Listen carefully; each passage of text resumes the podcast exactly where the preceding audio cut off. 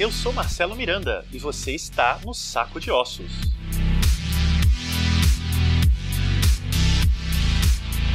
Neste episódio, eu converso com a atriz Gilda Nomassi. Nascida na cidade de Ituverava, Gilda tem sido cada vez mais reconhecida pela sua presença constante em curtas e longas metragens brasileiros de suspense e horror. A voz, a expressão e a ousadia que ela oferece em seus trabalhos se tornaram um verdadeiro encantamento a todos os apreciadores do gênero. Então conheça um pouco mais da Gilda na conversa a seguir.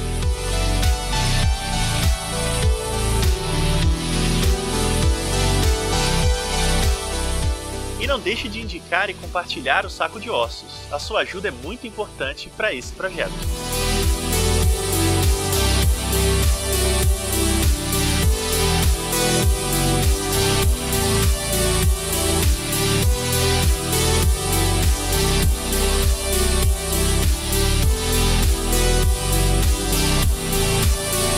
Eu tô aqui com a Gilda Nomassi, atriz. Muito obrigado, Gilda, por topar participar dessa conversa aqui no Saco de Ossos.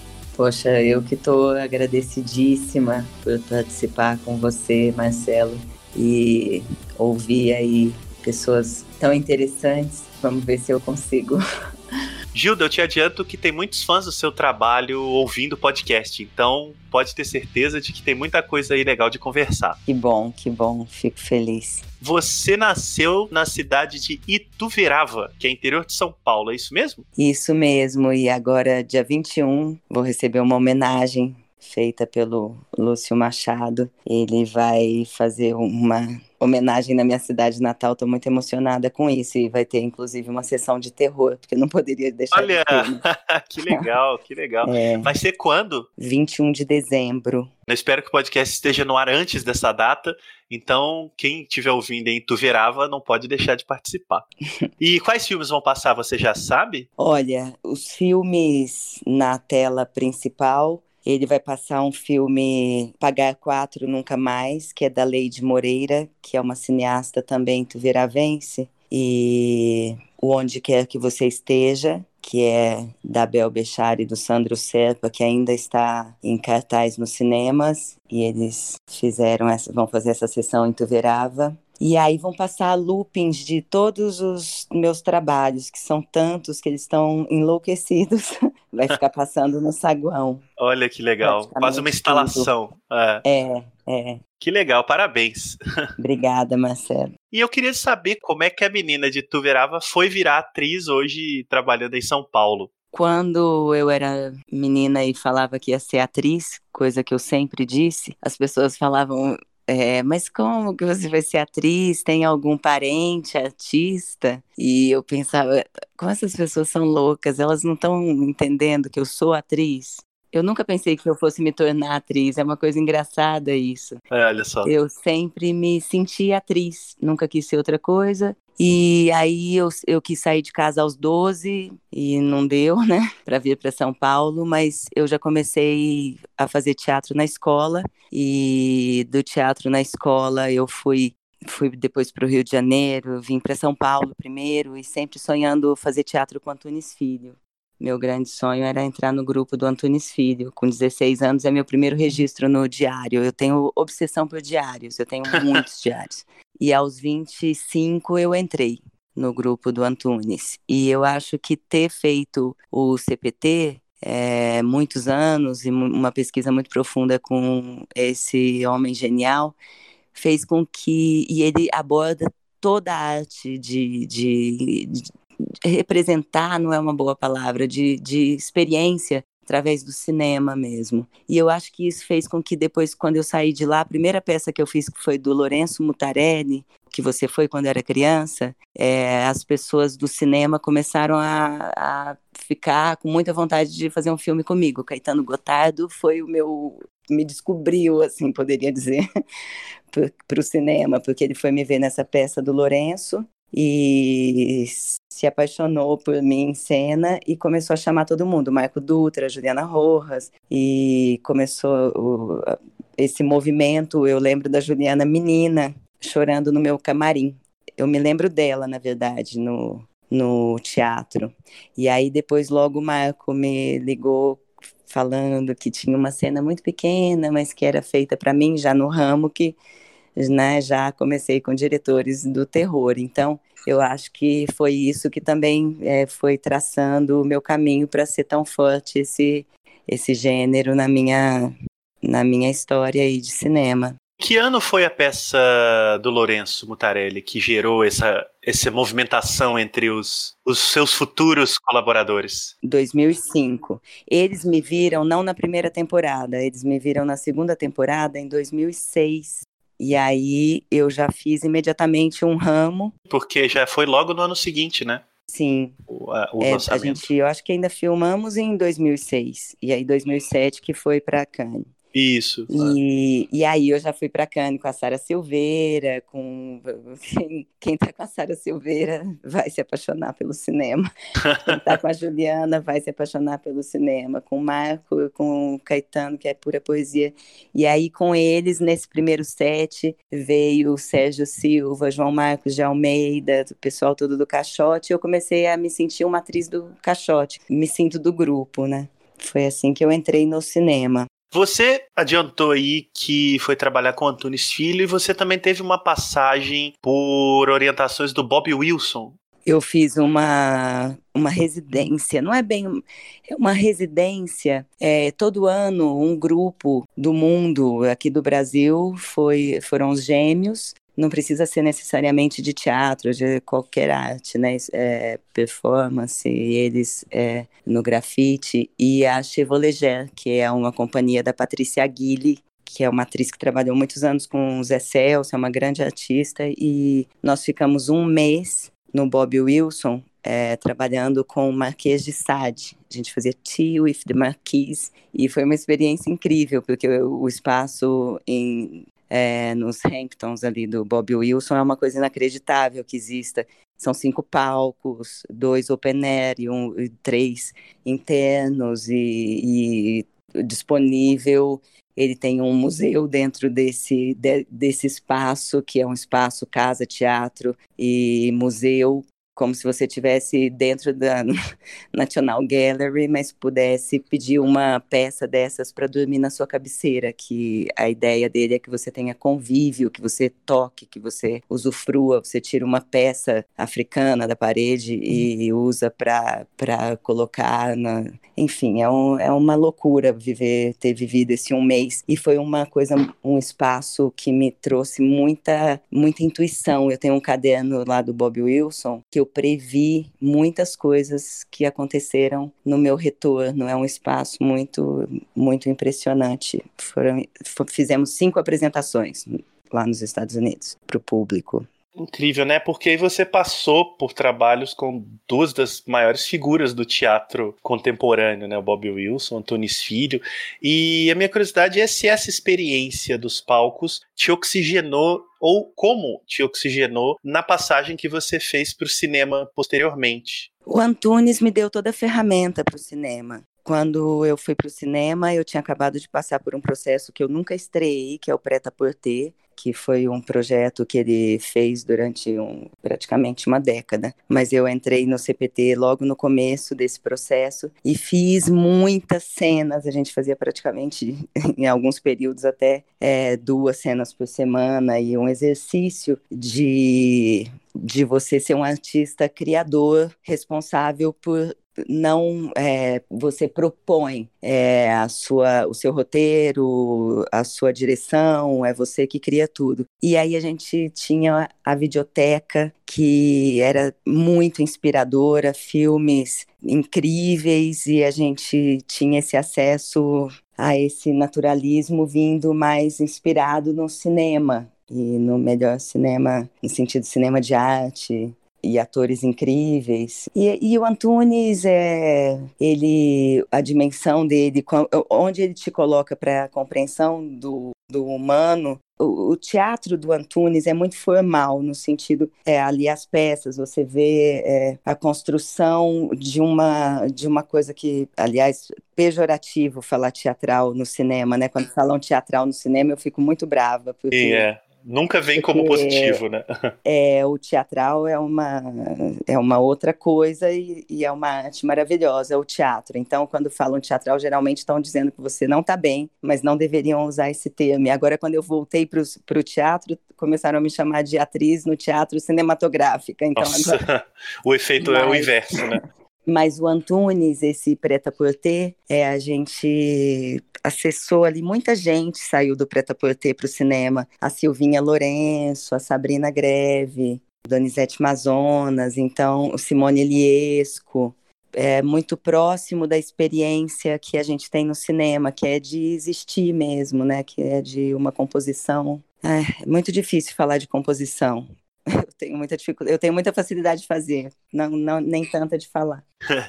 Inclusive falando agora dos seus filmes, Hilda, é inevitável até para essa conversa destacar a quantidade de filmes de gênero, né, de suspense e horror que você fez nesses últimos anos. Eu acho que em número você deve ser a atriz com mais quantidade de títulos do gênero no cinema brasileiro recente talvez mais ou menos próxima a Luciana Paz, uma colega sua, que também é bastante participativa em filmes até desse mesmo grupo de realizadores, né?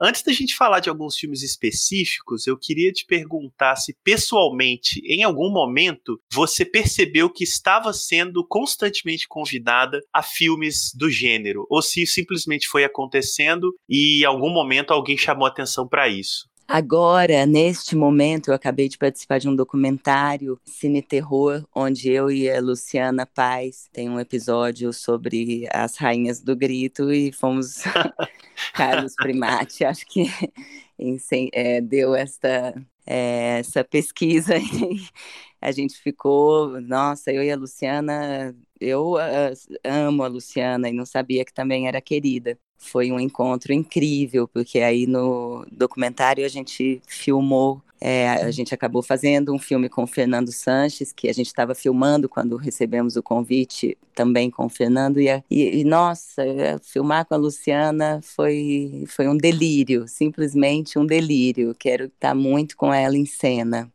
e dividir esse reinado aí, que não é uma brincadeira, né? Porque tem tantas, tantas atrizes maravilhosas aí fazendo esses filmes, mas eu e ela ficamos muito honradas de, nesse momento, a gente ter esse, esse essa quantidade e, e talvez, espero que qualidade. Ela sim, eu amo ver a Luciana em cena. Você já tinha percebido que isso estava acontecendo nos últimos anos? É, Sim, eu À medida que foi sendo convidada, como é que foi acontecendo? De olhar e falar, mas gente, tô sendo muito chamada, ou, participando de muitos filmes assim. Eu acho que por causa do Trabalhar Cansa, é, as pessoas até hoje me ligam por causa do Trabalhar Cansa, que foi 2012 Trabalhar Cansa, né? E é uma personagem que é muito carismática e o filme maravilhoso e um filme que todo mundo que gosta de gênero do terror vai assistir. Então os jovens já começam a assistem é, trabalhar cansa e ficam sonhando fazer um filme comigo. Isso acontece há muitos anos. E eu fico muito lisonjeada e muito feliz. E aí eu fiz o filme, é, o filme do Lucas Sal, Nua por Dentro do Couro, que era o primeiro exercício dele de faculdade em Pelotas. Ele, ele era um fã do Trabalhar Cansa, um menino muito jovem, eu, eu, conheci nos debates, achava um menino muito inteligente e topei ir para Pelotas fazer o Nua por dentro do couro e o Nua me deu além de muitos prêmios, também muitas, muitos outros filmes, e aí é, só esse ano Lilith, agora estou no Rio de Janeiro, no Festival do Rio, é, domingo passa As Viajantes, do Davi Melo, e, e não para, né? É a, a Cíntia Domit Bittar com a família, o segredo da família Urso, e o, o Quando Eu Era Vivo, que aí eu faço um retorno, um, um filme com o Marco e com o Lourenço, essa essa junção aí de duas pessoas que eram sempre foram muito importantes para mim, de repente os dois juntos, quando eu era vivo, foi um, um filme que também abriu muito muitos outros, e assim vai indo. Então eu já levei facada, já levei tesourada, já, já matei a navalhada, já matei a serra elétrica. A sua ficha corrida, ela, ela, é, ela é pesada, né? Você já alimentou monstros, já cortou pés, né? Já dei machadada, é... eu adoro, e eu adoro.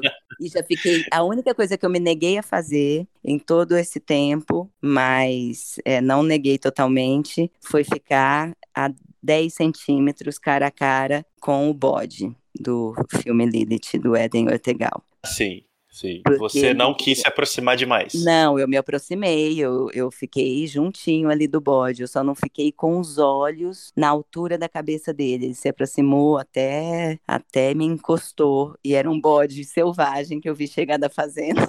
e a produtora Luana falou: é, fica tranquila. Então, mas eu pensei, fica tranquila, um bode que quebrou isso. Mas eu já fiz coisas inacreditáveis e esse dia eu tinha que falar em latim, estava toda ensanguentada com um chifre, cheia de velas ao redor e com uma banana na mão chamando o bode, mesmo achando que talvez eu pudesse morrer. Eu rezei e pensei, pode ser que eu morra. Eu achei de verdade, eu achei de verdade, Uau. mas eu sou, talvez eu faça terror porque eu sou essa atriz que eu posso até achar que eu vou morrer, mas eu faço. Eu vi o Lilith e eu não confiaria naquele bode também, não. Não era, não era confiável. É, e a sua personagem não era muito favorável a, a confiar no bode, né? Enfim. Não, não, mas eu fui. Muito legal você já ter adiantado essa enumeração de, de tipos e de situações que você viveu, porque o que chama atenção nas suas personagens, né, é sempre esse tom de estranheza, mesmo quando são mulheres aparentemente comuns, há uma estranheza colocada, seja pela maneira como te filmam, seja pela sua entonação de voz, pela maneira como você trabalha o corpo, desde a, personagem de O Duplo, que é só uma conversa aquilo ali e parece que tem algo muito errado acontecendo, ou mesmo a minha chará Miranda, do Quando Eu Era Vivo, que é uma médium amiga do Antônio Fagundes, uma pessoa super querida, mas que a certa altura ela parece saber muito mais do que uma pessoa comum saberia. Eu acho que chama muito a atenção. Essas construções que têm caracterizado muito as suas personagens, por mais diferentes que elas sejam, elas vêm muito da orientação dos diretores ou tem algo de uma contribuição muito direta sua? Como é que é a sua relação com quem você trabalha nesse sentido? Meu desejo é sempre conseguir fazer o que o diretor me pede. Eu tenho um prazer em agradar que é compulsivo. Então, quando eu assisto um filme, vejo, tem um. É, hoje, é, o, nascemos hoje quando o céu estava. Eu esqueço sempre o nome desse filme, que é da Ju e do Marco também. Tem uma risadinha que eu dou, que eu vejo a Ju, eu penso, era isso que ela queria, eu tenho tanta certeza, eu quase consigo plasmá-la. Então, tem diretores que eu tenho tanta afinidade que eles já veem em mim uma possibilidade, e aí eu retorno com a tentativa também de conhecendo-os, saber o que eles. É, então, eu tenho essa obsessão por fazer o que o diretor me pede. Porém, como tem sempre essa loucura, é, esse estranhamento em comum, eu não sei, às vezes eu tô com a minha cara bem assim, normal, tô jantando num set e chega alguém e fala assim: Nossa, que cara de louca que você tá. Aí eu penso, nossa, eu só tô aqui. E então eu tenho os olhos um pouco ele é um pouco fora, ele um fica no meio, um fica. Eu tenho umas coisas, um, uma talvez uma compleição, não sei, eu não sei o que é, mas eu sei que passa uma coisa perturbadora. A Denise Pinheiro, uma vez eu fiz umas fotos querendo fazer publicidade, ela fez as fotos, adorei as fotos, ela também, mas ela disse, Gilda, não adianta, você não vai fazer publicidade, você não vai vender nada, quem vai comprar é esse universo da publicidade, você tem os olhos muito perturbados. E talvez essa perturbação que eu tenho, que eu tenho nos olhos seja o que serve de alimento para esses filmes, talvez alimente aí esse monstro. Carlão Reichenbach certamente diria que você tem cinegenia, que ele brincava que era um, era um termo em que a câmera se apropria e se apaixona pela imagem daquela figura, né? Daquele corpo, daquele olhar, daquele rosto. E, e talvez seja um pouco isso mesmo que você detecta, né? Quando te filmam ou quando te colocam numa personagem, tem alguma coisa ali que naturalmente se estabelece, né? E acho que talvez explique essa coisa de você estar tá parada e olharem para você e dizer, nossa, você tá com uma cara de louca e tal.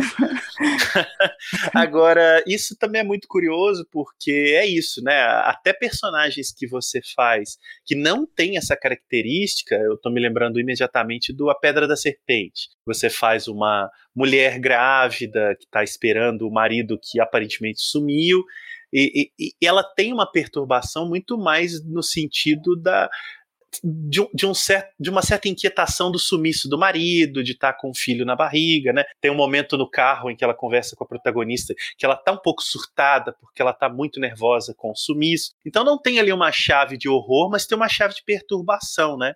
É, é, eu, eu tenho alguma dificuldade em, em em trabalhar talvez um estado de nada, zero de, de perturbação. Eu, eu notei isso, eu filmei é, com a Daina Toffoli e Mar de Dentro, que chama agora, ainda não estreou. Faço uma irmã da Mônica Iose, e é uma irmã que dedica muito a, a própria vida a essa. Ela, ela se preocupa muito com os outros, ela tem pouca pouca relação às questões dela, ela não são tão ela, tá, ela se preocupa mais com, não, não sei explicar, mas é uma pessoa mais, mais, achei tão difícil fazer uma pessoa que, que usa sapatilha, que usa cores neutras. Eu tô louca para ver esse filme. Eu amei trabalhar com todo mundo no filme, foi incrível, mas eu fiquei muito insegura a Magali Bife. Ai, como a Magali Bife é maravilhosa, meu Deus. É, eu me identifico muito com ela, amo vê-la também. Mas eu tive, eu tô bem curiosa para saber como, eu, se eu conseguir fazer essa mulher sem perturbação nenhuma. Eu vi uma entrevista sua que você fala da sua relação com um certo misticismo, você cita altares que você tem em casa e que. Tô na frente de um agora. olha aí. Sentei aqui na frente de um para Por isso até que a conexão tá até funcionando melhor, olha só. Eu queria saber como é essa sua vivência com as energias que te rodeiam. Se isso te oxigena nos trabalhos também, como é que você se relaciona com isso na hora de montar suas personagens? Eu tenho é, vários montinhos, assim, que cada um é um projeto, cada um é um tipo de energia. Eu me relaciono muito com o mundo em, nessa, nesse conceito energético. Então, eu vou colocando é, coisas que representam é, coisas que eu quero fazer ou coisas que eu fiz, eu vou colocando energia. Né? Então, eu tenho a caixa é, de tal filme que, que vai estrear, então, que é um filme importante para mim. Até hoje, eu tenho no topo do meu altar tem essa personagem que eu fiz no, na peça do Lourenço Mutarelli, que é a Shirley. Ela mudou a minha carreira, ela mudou a minha vida, então ela fica, ela permanece ali. E aí é o Antunes, eu tenho uma caixa que tem todo, tudo que eu juntei de lá, eu tenho. E, e isso eu vou movimentando, é uma, é uma bagunça viva. Eu vou lendo, relendo, meio é, tudo que eu tenho de, de para me entender no entre, né? Eu em relação, como eu, eu sempre fui, eu tinha, e agora eu lembrei de uma imagem, eu tinha um baú quando eu era menina lá em Tuverá, é, na minha casa, tinha um quarto que era o quartinho da bagunça. E tinha esse baú que a gente brincava e colocava as coisas, deixava tudo lá dentro. E eu tinha, é, já, eu já tinha essa relação de animar os objetos e, e através disso que eu me entendia para mim, é, às vezes é até difícil distinguir entre a fantasia e a realidade. Sei que aquilo é impossível de ser realidade, mas também eu, eu constituo muitas coisas na, é, que parecem é, impalpáveis. Às vezes eu sinto quando vem um trabalho, às vezes eu sinto. É, teve um dia que eu senti, eu estava tomando banho e pensei, nossa, que dia que sai tal prêmio? E aí, na hora que eu saí do banho, tinha um recado de um amigo o Rui Cortez, meu diretor também, dizendo, Gilda, você foi indicada, né? E aí eu pensei, nossa, eu senti, eu recebi isso antes, eu recebo muitas coisas antes. tenho uma relação muito forte com meu pai. Quando ele faleceu, eu acordei em São Paulo, ele bateu o carro em Goiás. Então eu não tenho uma religião, eu nem sei se eu acredito em vida após a morte ou não, mas eu sou movida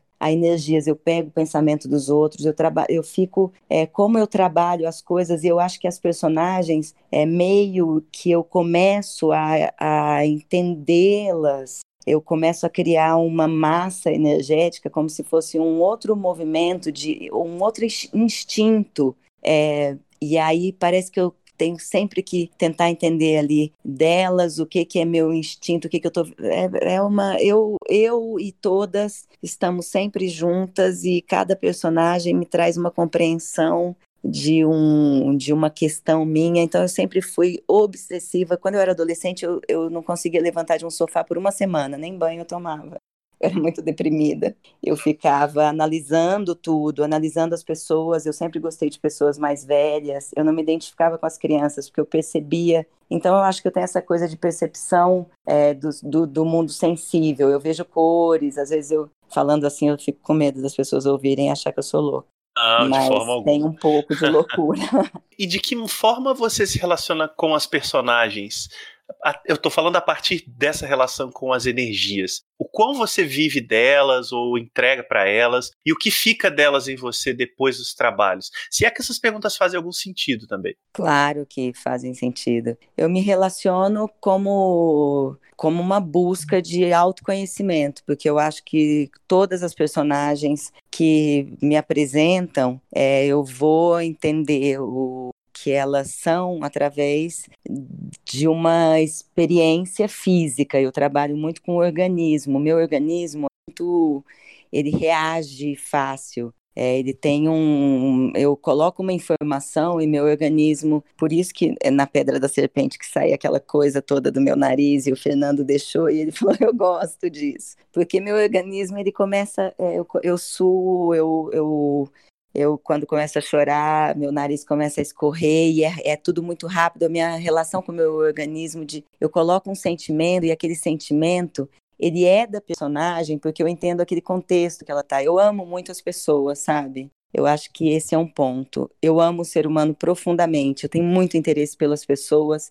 Eu adoro descobrir a linha de força de toda. Eu começo a conversar com uma pessoa, logo eu descubro. Então, o exercício de ser atriz para mim é 24 horas. É até é, eu fico muito sozinha. Eu tenho uma vida que eu é, tenho a minha mãe que está doente há muitos anos e agora está de cama, não fala, e eu cuido também muito dela e eu fico é, muito em casa, mas sempre fiquei muito em casa e fico com esses pensamentos. Então, é, as pessoas, elas me trazem informações que eu transformo em coisas minhas. Então, eu as entendo, claro, até onde eu posso ir dentro do, do contexto, mas sempre passa pelo meu organismo. Por isso, talvez tanta empatia e tanta tanta possibilidade de viver vidas diferentes, porque eu não tenho isso de achar que eu posso, é, não posso fazer uma personagem de uma classe, é, essa coisa de tem gente que faz rico, tem gente que faz pobre, tem gente que faz classe média, eu faço tudo. Eu faço milionária, eu faço miserável, eu faço classe média.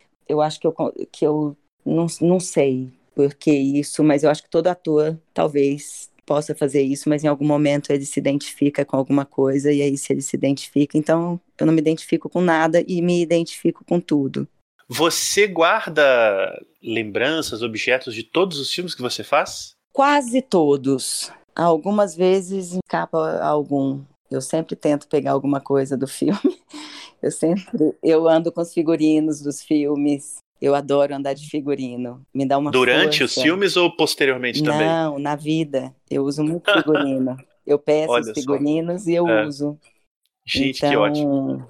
Também fazem parte eu... dessa energia aí. Fazem, fazem. Então continua tudo vivo. Agora eu estou falando com você nesse quarto que eu tenho o meu altar, eu também tenho um armário que é de figurinos. Aí eu tenho aqui, por exemplo, quando o que você foi quando era criança, que já tem 15 anos, eu tô com ele aqui pegando nele o do é, as boas maneiras, o casaquinho e assim por diante. Eu tenho muitos figurinos, eu adoro ter peças e ter objetos dos filmes e parece que eles são todos todos de agora. E eu amo muitos filmes que eu faço. Eu, às vezes é até difícil porque eu eu levo até pessoalmente, se alguém fala do filme, eu não gosta, eu tenho, eu crio um amor, uma paixão. Eu, eu, eu amo todas as personagens. É difícil, às vezes me perguntam, ah, as personagens que você gosta mais. Não tem gosta mais, mas tem algumas que que foram que me ajudaram muito, que são muito importantes para mim porque me abriram pessoas incríveis e, e isso é maravilhoso. O cinema me trouxe muitas pessoas incríveis, assim como o teatro, a arte, né? A fotografia. Eu faço fotografia, tem uma exposição em Curitiba agora com fotos que eu fiz. Fotos do Leonardo Cossoi, que rodou o mundo, é, estreou no Tomiotaki, são fotos incríveis desse fotógrafo maravilhoso e videoclipe do Thiago Petit, do Projota. Então eu faço várias, eu gosto de performance, eu gosto de muitas artes. E você falou dos filmes, e a minha ideia seria a gente falar um pouco rapidinho de alguns trabalhos que você fez. Eu listei algumas coisas e queria, à medida que eu for falando, de você comentar para mim, enfim, o que foi mais marcante, ou uma lembrança, ou algo que você queira comentar da personagem, aí eu deixo livre. Mas para puxar do seu sentimento, da sua memória, algo em relação a esse filme, pode ser? Tá, e deixa eu só te falar uma coisa agora, antes que eu. Talvez eu esqueça depois, porque eu ouvi o podcast do Rodrigo Aragão e eu acabei de trabalhar com ele, nunca tinha trabalhado e filmei. Olha, qual você filmou? Eu filmei o Noturnos, a série Noturnos. Um dos episódios, eu fiz dois episódios, uhum. mas um deles eu fiz o episódio do Rodrigo e ele já me chamou para um próximo filme dele. Já. Que grande Agora, encontro, tá vendo? É, foi muito bacana, mas que legal. Aguardamos já. é, então, acho que é inevitável perguntar para você sobre Um Ramo, que foi o seu primeiro filme em 2007, do Marco e da Juliana. Um papel pequeno ali, a moça no mercado que, que dá palpite sobre o cabelo da protagonista. Que invade o couro cabeludo, né? Isso, Eu faço ela. esses papéis de contrafluxo. É, exato. Uma maior... coisa ao contrário, na contracorrente do movimento, é. né? Geralmente eu estou na contracorrente e a Helena Albergaria, essa é atriz maravilhosa, ela me abriu, assim, ela é uma protagonista, é muito importante quando você é coadjuvante, a pessoa te, te dá espaço. E essas, esses diretores incríveis, porque a Ju, a Ju, o Marco, o Caetano, o, o João, o Sérgio, esses meninos do... Eu chamo os meninos, você acredita que eu os chamo de meninos? é ridículo, né?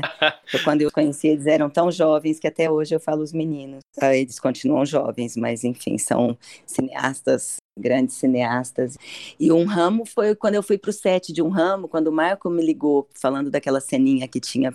Eu tive um pensamento, tá vendo como eu tenho premonições? Quando ele falou da cena, eu pensei, eu vou, esse filme vai me colocar no cinema, vai me colocar no mundo. Eu, eu sou às vezes eu tenho crises de ambição assim, enormes. E aí eu pensei coisas eh, muito incríveis. Eu tinha uma cena, mas eu levei uma mala de figurinos, que até hoje sempre falam dessa mala. O Sérgio Silva fala que não acreditou quando eu tirava e tirava vestidos de festa para fazer. Eu tinha um figurino que era um pouco menos de festa, que foi o que eles usaram, aquele lilás. Mas eu fui tão animada, tão animada que parecia que eu estava. E aí, quando eu vi o, o teaser que o Caetano Gotardo tinha me colocado, eu pensava, meu Deus, eu tenho uma cena, mas ela é a cena do teaser. Eu, eu já sentia que eu estava no cinema. Foi uma coisa que foi muito forte para mim, um ramo. Aquela cena, para mim, não foi uma cena. Foi, foi, muito, foi muita coisa. Legal. E, e realmente me abriu muito espaço. Justo em 2011, 2011, 2012 veio Trabalhar Cansa, que você citou aí mais cedo, e que você faz uma caixa de um mercadinho. É, já um papel maior, uma personagem participativa ali nas relações que se estabelecem no filme, e de novo trabalhando com a Helena, né? Como é que foi isso aí? Eu tenho sempre uma frase que carrega personagem. E o da Gilda do Mercadinho era o otimismo no nada. Tava nada na vida dela, inclusive aquele ambiente, mas ela tinha aquela alegria. De novo contra a corrente, né? De novo contra fluxo. De novo é, me usam dessa mesma forma. Num, eu, eu, eu digo me usam no sentido que eu adoro entender qual é a minha função em um roteiro.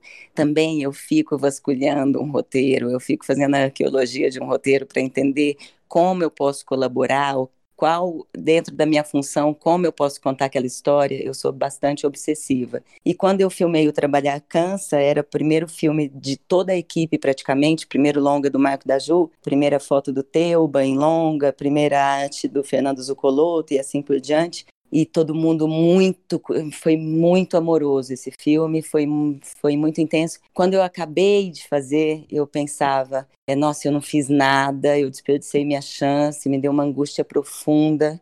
E ao contrário disso ele me trouxe um prêmio em Brasília que também aí abriu já a possibilidade de eu fazer quando eu era vivo, porque tem esse encadeamento das coisas, né? Você vai conseguindo papéis de acordo com certos até prêmios são muito importantes.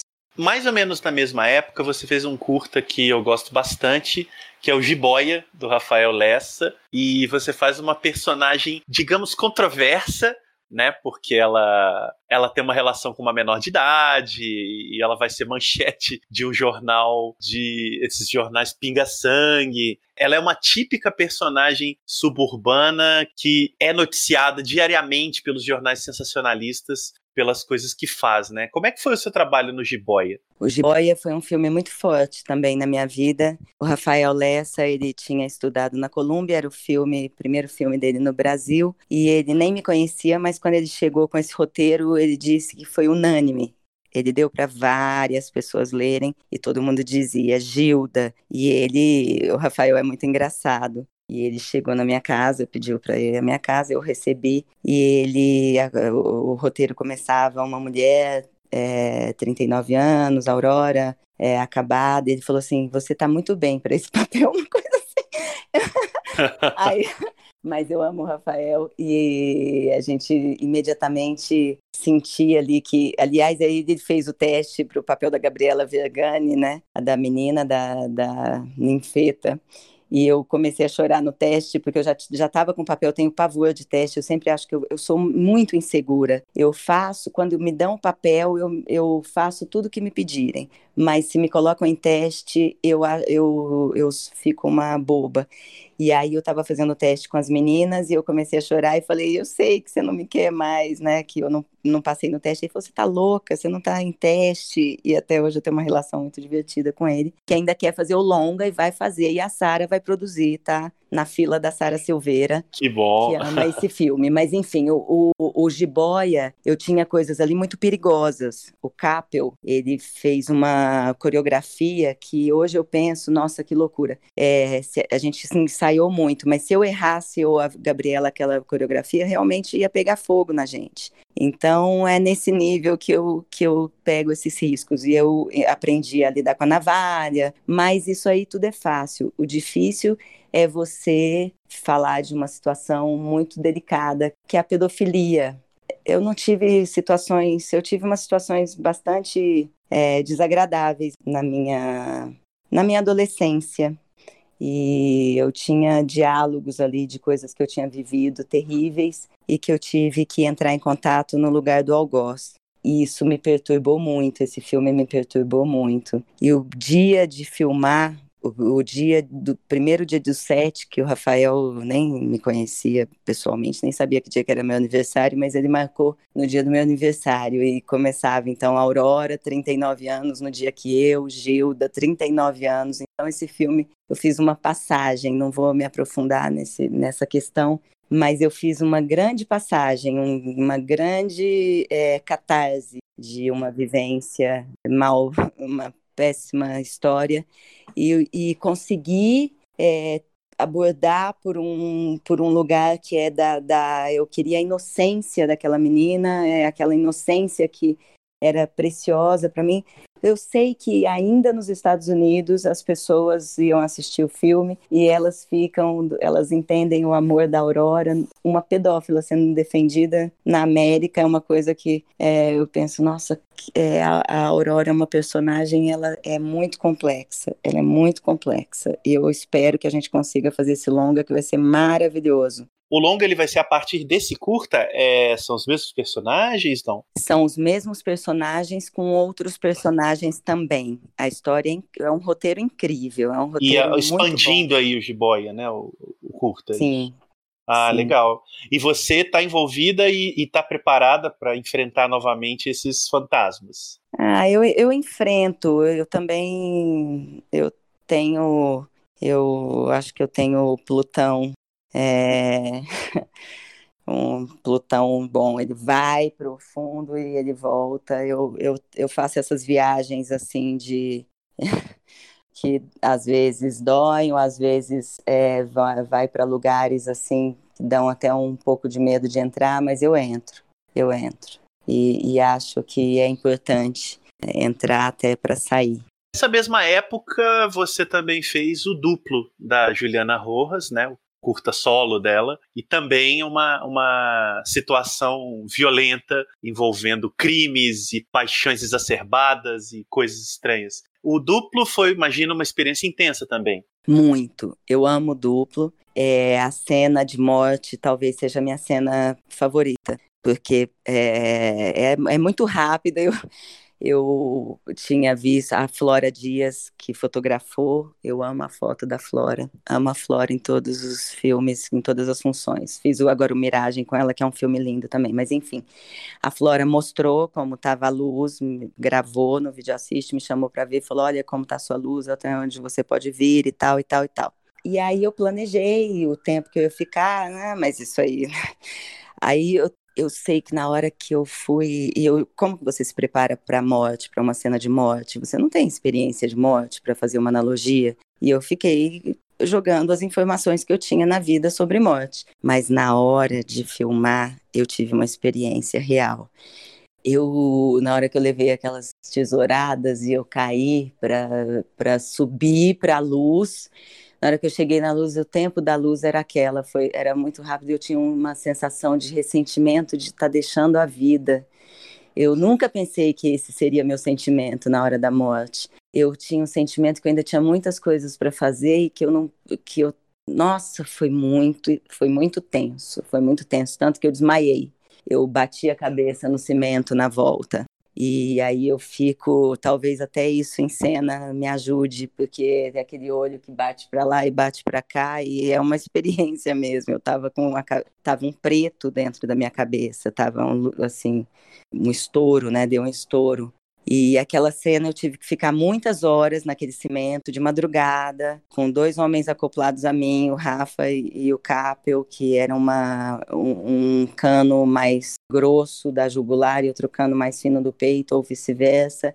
Não podia sair daquela poça de sangue porque eu já estava ali em Conte, estava frio e eu estava filmando também com a Caru Alves de Souza, o de menor. Eu, quando a Juliana é, me chamou para esse filme, eu não consigo sair de nenhum filme. Às vezes eu faço coisas insanas que depois eu nem sei como fazer, mas eu consigo. Esse dia que eu filmei a morte do duplo, eu já estava muitos dias virada, porque eu estava fazendo de menor, eu ensaiava à tarde, né? E ia para o duplo. Chegou uma hora eu estava transtornada já de cansaço. A Sabrina, que eu, que eu levo as tesouradas, ela é minha amiga e, e já trabalhei com a Sabrina em milhares de coisas, porque nós éramos do Antunes. Conheci a Sabrina, ela tinha 17 anos. Quando eu entrei no Antunes, ela já estava. Fizemos fragmentos troianos juntas, fomos para o Japão juntas, para a Turquia com Antunes, né? E depois muitas coisas ainda. É, a Garota da Moto, fiz com a Sabrina, agora fiz onde quer que você esteja. Então é uma pessoa que eu já conheço muito, mas quando ela me deu aquelas tesouradas, eu pensei, isso não vai dar certo. Tem umas coisas que eu tenho muito medo, sabia?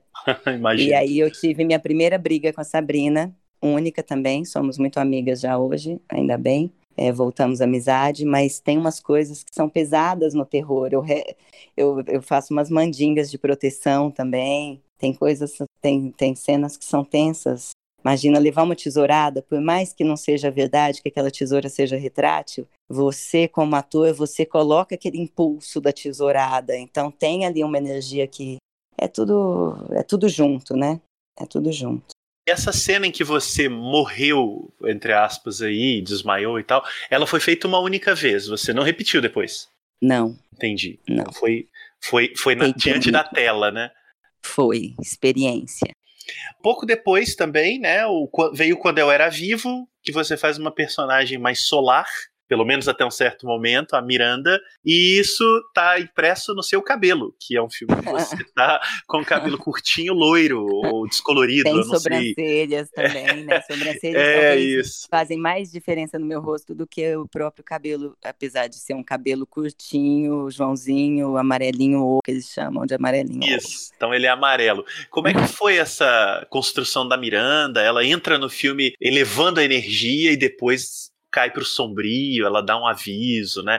Ela é a figura que vai alertar o pai de que tem alguma coisa muito estranha acontecendo na casa. É, então aí a Miranda tem essa dose dupla de amor que é o Lourenço que escreveu a arte de produzir efeitos sem causa. É que depois se tornou quando eu era vivo, mas é, esse é o título original e o Lourenço é uma, é uma pessoa muito importante na minha carreira. O Lourenço escreve coisas para mim, eu, eu tenho uma identidade com as coisas que ele escreve muito grande, mas o roteiro foi do Marco e da Gabriela Amaral. E foi a única coisa que eu fiz até agora com a Gabriela, mas acho que farei mais coisas. No começo, nos primeiros filmes, ela me chamou, eu tava, um eu tava fazendo de boia, no Mão que Afaga eu caí do filme, mas enfim, eu, eu falo muitas digressões, né? Mas voltando à Miranda. Então, a Miranda, quando eu ganhei a Miranda, eu fiquei muito apaixonada pela Miranda, porque tinha isso de ser do Lourenço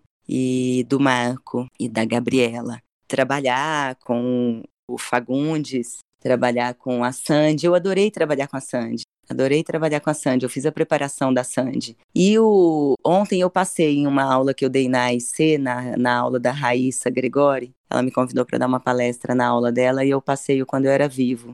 E eu fico sempre muito impressionada com a Miranda, porque eu acho que ela é a personagem fisicamente mais diferente de mim.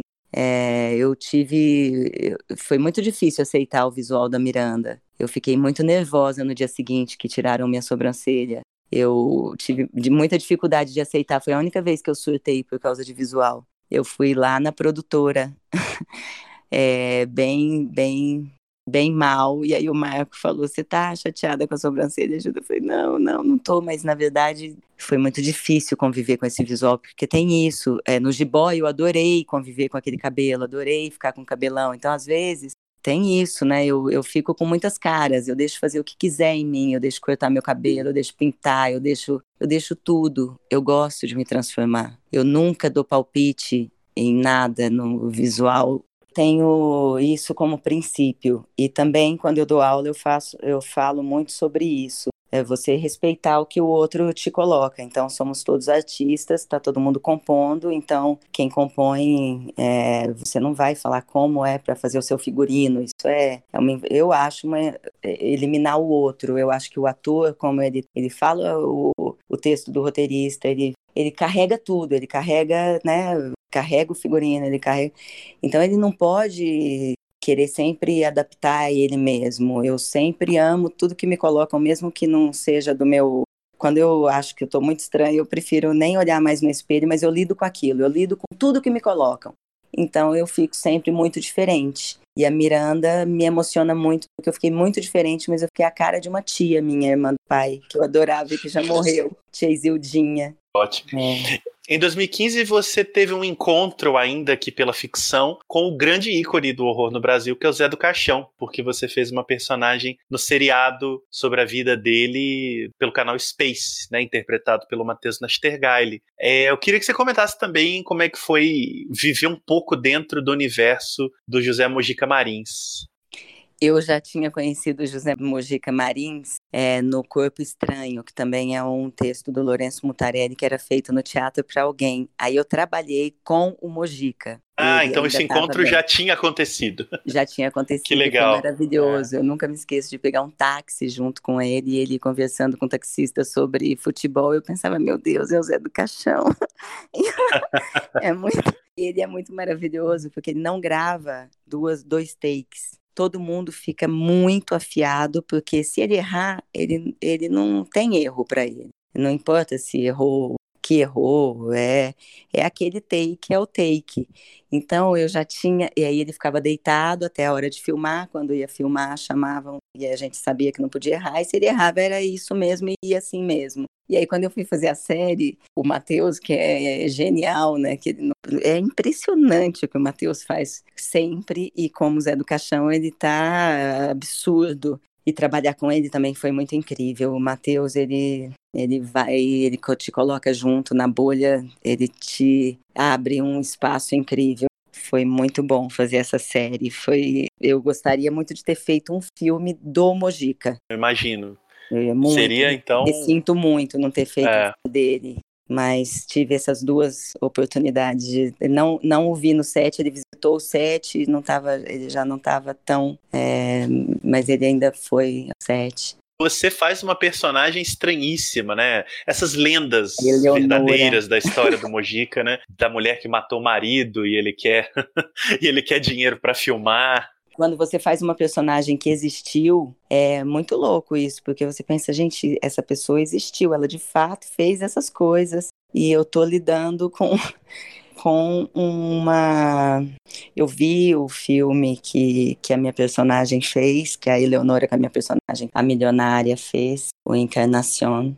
É, é uma história incrível, uma milionária que ele é. chama para fazer o filme, ela faz cena cenas de, de quatro, né? Então, e depois quando ela vê, ela ela pensa como que eu fiz isso, como que fez isso, olha a sedução, olha, olha quem é o, o Mojica, né? Como ele conseguiu, é muito fascinante até essa mulher e foi fascinante fazer essa série. Essa série foi a primeira, eu acho que foi a primeira é, de uma série de séries que eu venho fazendo agora, porque eu faço uma série atrás da outra agora, eu faço muitas séries. E eu acho que começou no Zé do Chão, e aí você citou mais cedo, mas eu queria também te perguntar sobre a sua participação em Nua por Dentro do Couro, que é esse filme do Lucas Sá, e que você alimenta uma criatura na banheira com o pé da Miriam Possani, uma sequência grotescamente maravilhosa. Eu acho, eu acho o filme muito bom. E, e, você faz essa mulher comum, né? Que, que faz doce, compras. O Lucas é um diretor que adora supermercado eu não sei se você viu um curto anterior dele, chamou Membro Decaído, que tem uma longa sequência no supermercado também. E você vem de um primeiro filme em que você aparece no supermercado, que era um ramo. Então eu queria saber um pouquinho de como é que foi a experiência do Nua por dentro do couro. O Nua foi uma experiência muito forte, porque o Lucas, ele, a loucura do Lucas é, é deliciosa. Ele de fato tem um tipo de pensamento que é único e, e eu pensava isso aqui está ficando muito sensacional ou muito absurdo. Ou... Eu sentia que era um filme muito especial, apesar de ser o primeiro exercício da turma. Eles estavam no primeiro ano, mas o, o Lucas é, me convenceu aí para Pelotas. Eu estava num momento muito difícil de viajar, mas ele, ele me seduziu e eu passei uma semana em Pelotas almoçando e jantando baconzitos com eles, que eram muito jovens. e ali foi quando eu entendi que realmente eu não era mais jovem, porque ficou bem claro isso.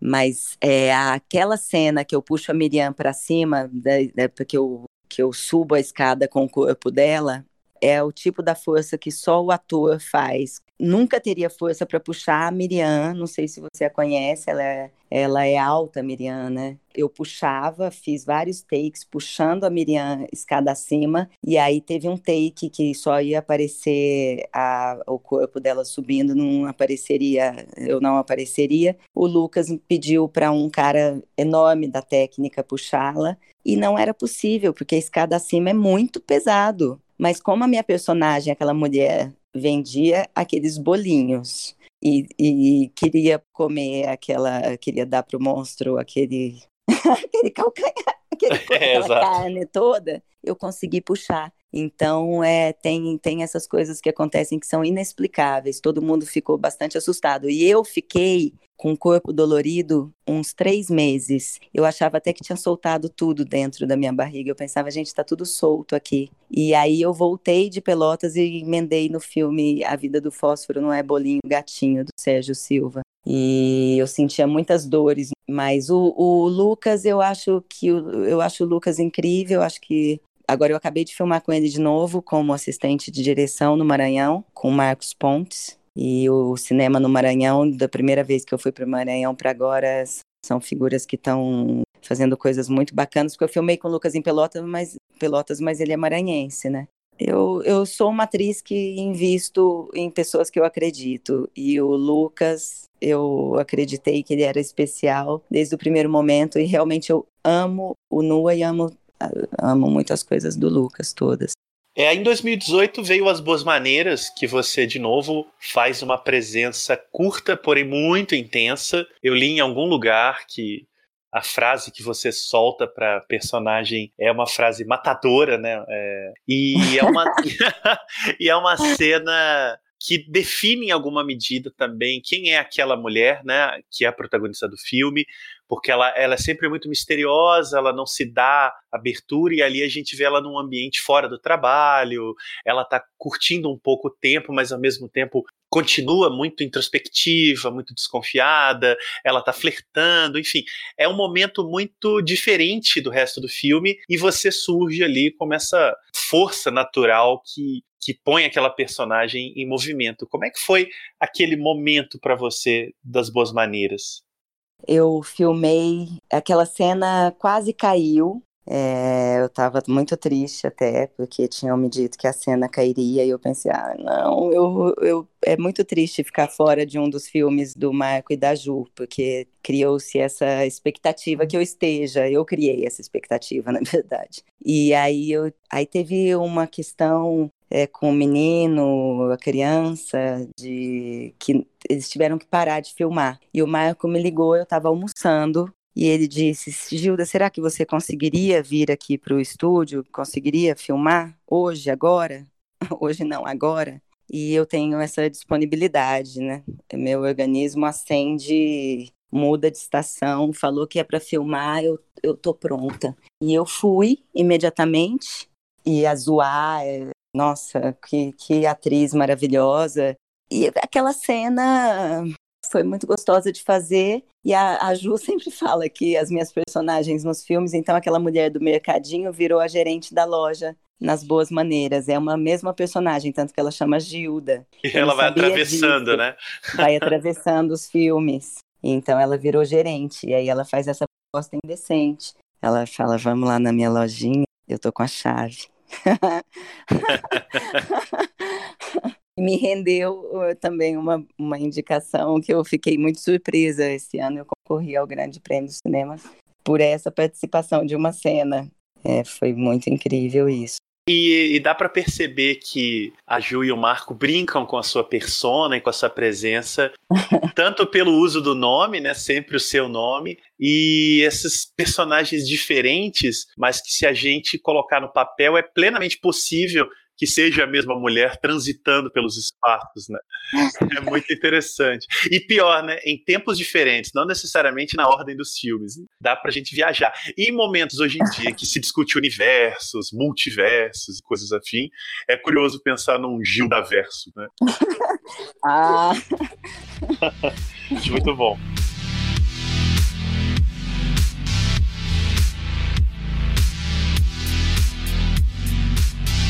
Legal, Gilda. E agora, para terminar esse ciclo de filmes, eu queria que você comentasse de um mais recente que foi lançado, que é A Pedra da Serpente, um filme dirigido pelo Fernando Sanches.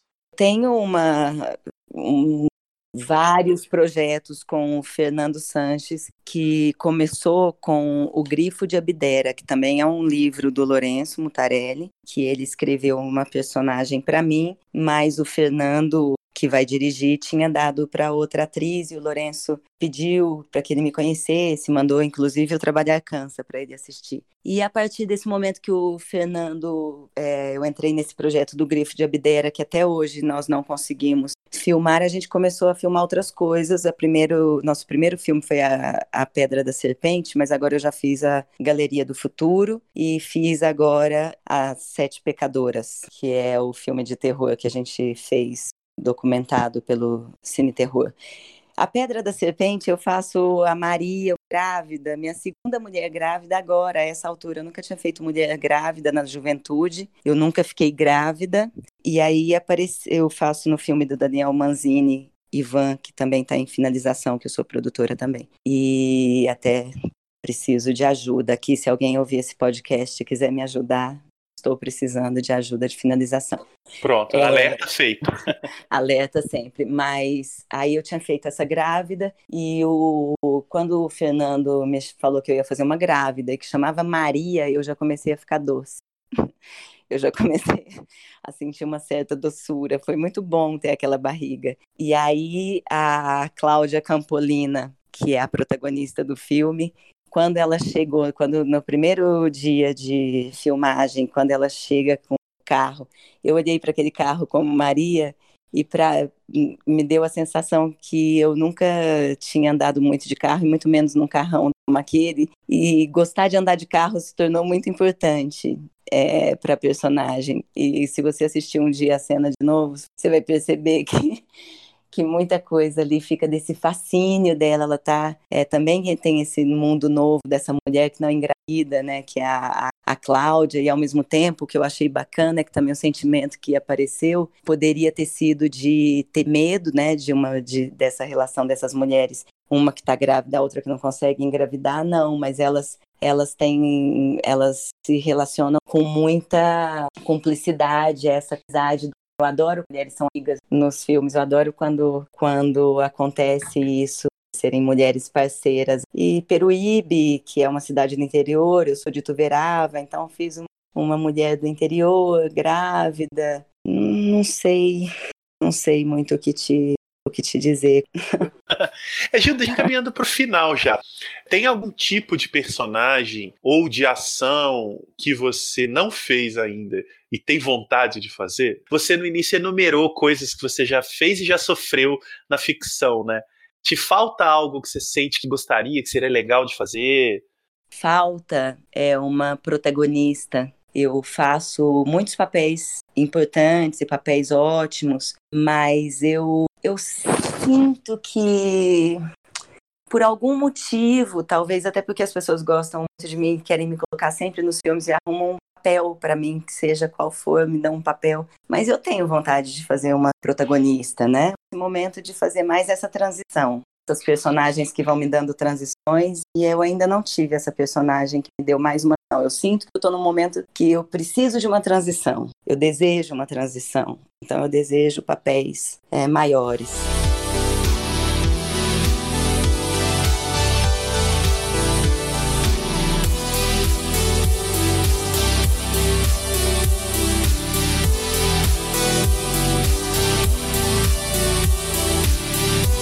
Legal, Gilda. Então, muito obrigado pela conversa. Eu acho muito legal ouvir sobre seus trabalhos, assistir a eles. Eu imagino que você tenha muitos filmes engatilhados. É, espero que 2020 venha cheio de Gilda Nomassi na tela. Eu te agradeço muito e te parabenizo por essa trajetória ainda em andamento. Muito obrigada, Marcelo. Foi é um prazer enorme falar com você. Eu sempre ouço as pessoas falando ouvi seus outros podcasts e fiquei pensando, nossa, que incrível ele querer me entrevistar. Então, eu preparei como pude, mas como eu sou assim, caótica e despreparada, é, eu espero que essas pessoas que gostam dos meus filmes também gostem de mim, seja assim também, ainda que eu seja um pouco um filme de terror de tanta de tanto caos. Mas um beijo então para todos que me ouviram até aqui. Não sei se, chegaram, é, se chegaram, que prazer. Obrigada.